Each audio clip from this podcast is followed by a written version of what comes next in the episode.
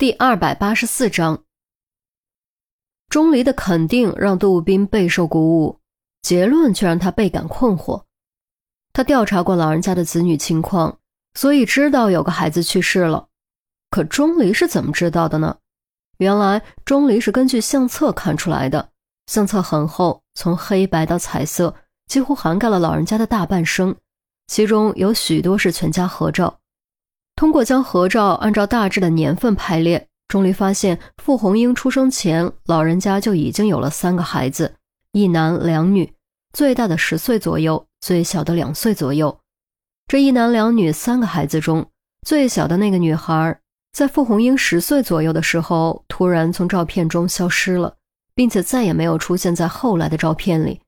这说明她极有可能是不幸夭折了。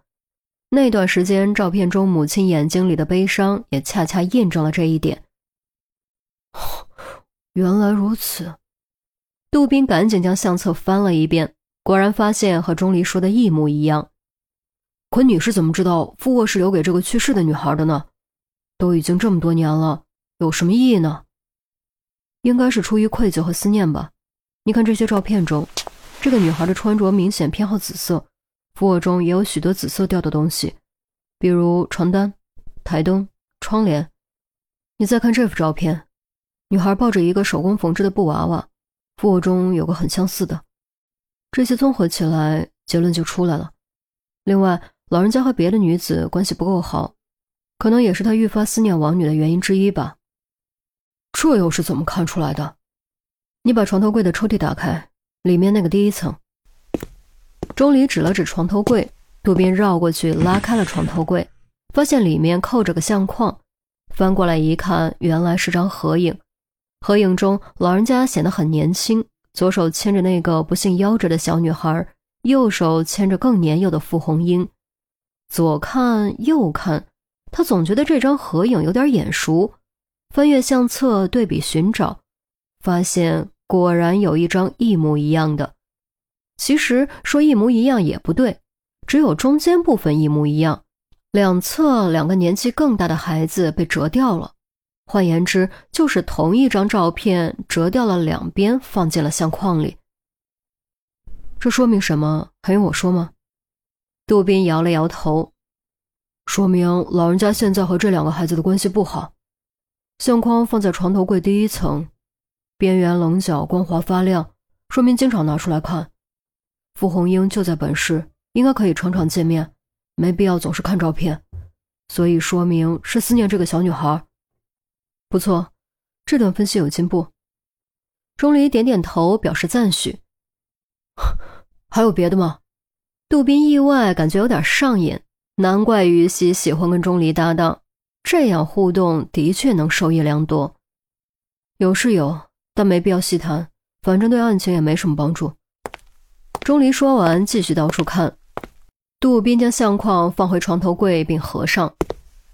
那刚才分析的这些有帮助吗？难道两个和老人家关系不好的子女有嫌疑？也许有，也许没有，这就是你的工作了。离开傅红英家，于西一边抹眼泪一边跑，也不管路人如何议论，直到实在跑不动了才停下，扶着膝盖大口喘气。任由寒冷的风灌进肺里，带来阵阵刺痛，他这才稍微感觉好了些。为什么会变成这样？为什么？于西拼命问自己，却无法给出答案。傅红英想吻他的那一瞬间，他也不知怎么搞的，下意识就一耳光抽了上去，仿佛那是一种发自本能的抗拒。为什么会抗拒呢？明明傅红英是个各方面都很优秀的男人，明明两人间的关系已经可以尝试再进一步，为什么会抗拒，甚至有点恐惧呢？突然，于西耳畔又回想起傅红英愤怒的咆哮：“为什么？我哪点做的不好？我哪里对你不够好了？告诉我这是为什么？到底为什么？”蓦然间，宛若被九天狂雷当头击中。于西整个人都呆住了，僵住了，脑子里轰隆隆雷鸣不止，心脏却好似被无形的手紧紧攥住，再也无法跳动。难道之所以抗拒，是因为还没有放下吗？是因为内心深处无法察觉的角落里还残留着他的痕迹吗？是的，这一次本能立刻给出了答案。之所以抗拒，就是因为没有放下，就是因为他那个让他哭、让他笑、让他生气、让他兴奋，却又一次次伤害了他的男人。钟离这个名字一浮现，就再次完全占据了于西的脑海和内心，挥不去，抹不掉，放不下，镌刻入骨。为什么？你为什么就是不肯放过我？于西放弃了，崩溃了，只能用力将包摔出去，然后抱着胳膊蹲在地上，痛哭流涕。泣不成声，彻夜未眠，直到早上眼睛都是红的。于西不想让自己这副样子被同事看到，不得不以身体不适为由请假。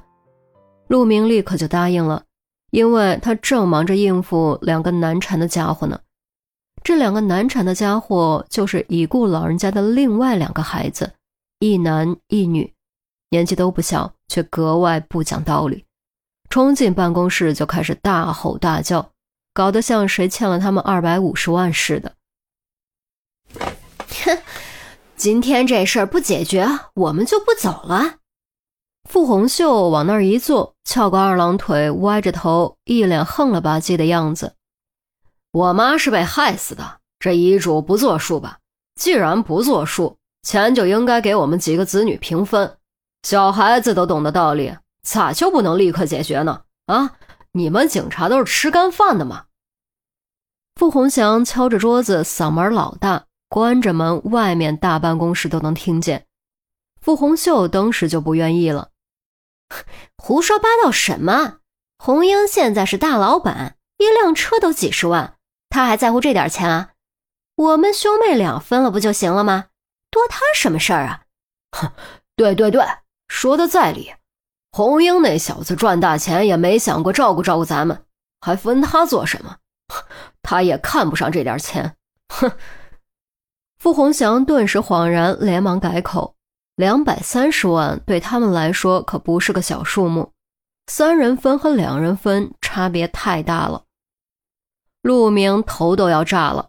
本来这俩货是缠着陈红的，谁料陈红以忙案子没时间为由，直接甩给了他。他当然不想接，结果这俩货一听他是队长，立刻牛皮糖似的粘上来，甩都甩不掉。来来来，喝杯茶，都消消火。不是不给你们，而是现在还没有结案。等我们结案之后，老人家的遗产就会按照遗产法分给你们。所以啊，还请两位体谅一下我们的工作，再等些时日，可好啊？陆明居然还主动倒了两杯茶，分别递给了傅红秀和傅红祥。还要等？凶手你们不都已经抓到了吗？为什么还不结案？难道你们想私吞我妈的遗产？还是凶手给了你们好处？傅红秀一脸怀疑，瞪着陆明。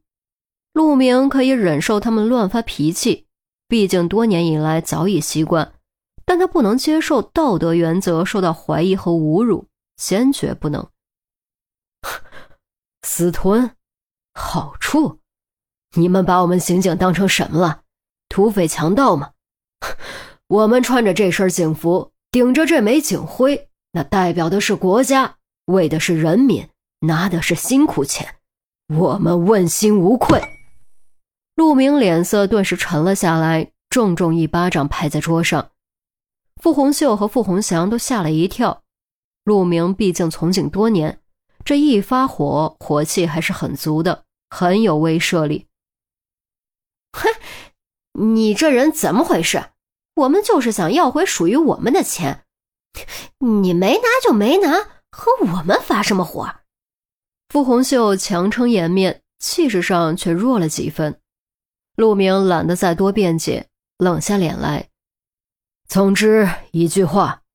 一切按照规章制度办，你们要么等，要么去告我们，不送。这就是下逐客令了。傅红秀仗着自己是个女人，还想继续纠缠，却被傅红祥拦住。哎，那分遗产的事你们不管吧？哼，我们只管破案。那好，我们等。你们最好早点把案子破了。傅红祥说完，给傅红秀使了个眼色，低声道：“走，去找红英。对对对，找他去。从来也没帮过我们，看他有没有这个脸分钱。”傅红秀气哼哼的嘀咕，连忙起身拎着包拉开队长办公室的门。郑月和韩淼一直在外面偷听。见人突然出来，连忙尴尬，左看看右看看，假装路过。哼，看什么看？神经病！傅红秀瞪了韩淼一眼，骂骂咧咧，快步离开。直到傅红祥和傅红秀的脚步声消失，韩淼才终于反应过来。他指了指自己，语调拔高三个八度：“他，他骂我神经病，他才神经病，眼里只有钱。”天下间怎么会有这种不孝顺的东西？我呸！郑月呸了一声，满脸鄙夷愤然。这时陆明走了出来，各瞪了两人一眼，黑着脸喝道：“哼，看什么看？没见过不孝子吗？”说完，砰的一声将门甩上。韩淼和郑月面面相觑，异口同声：“哼，怪我了。”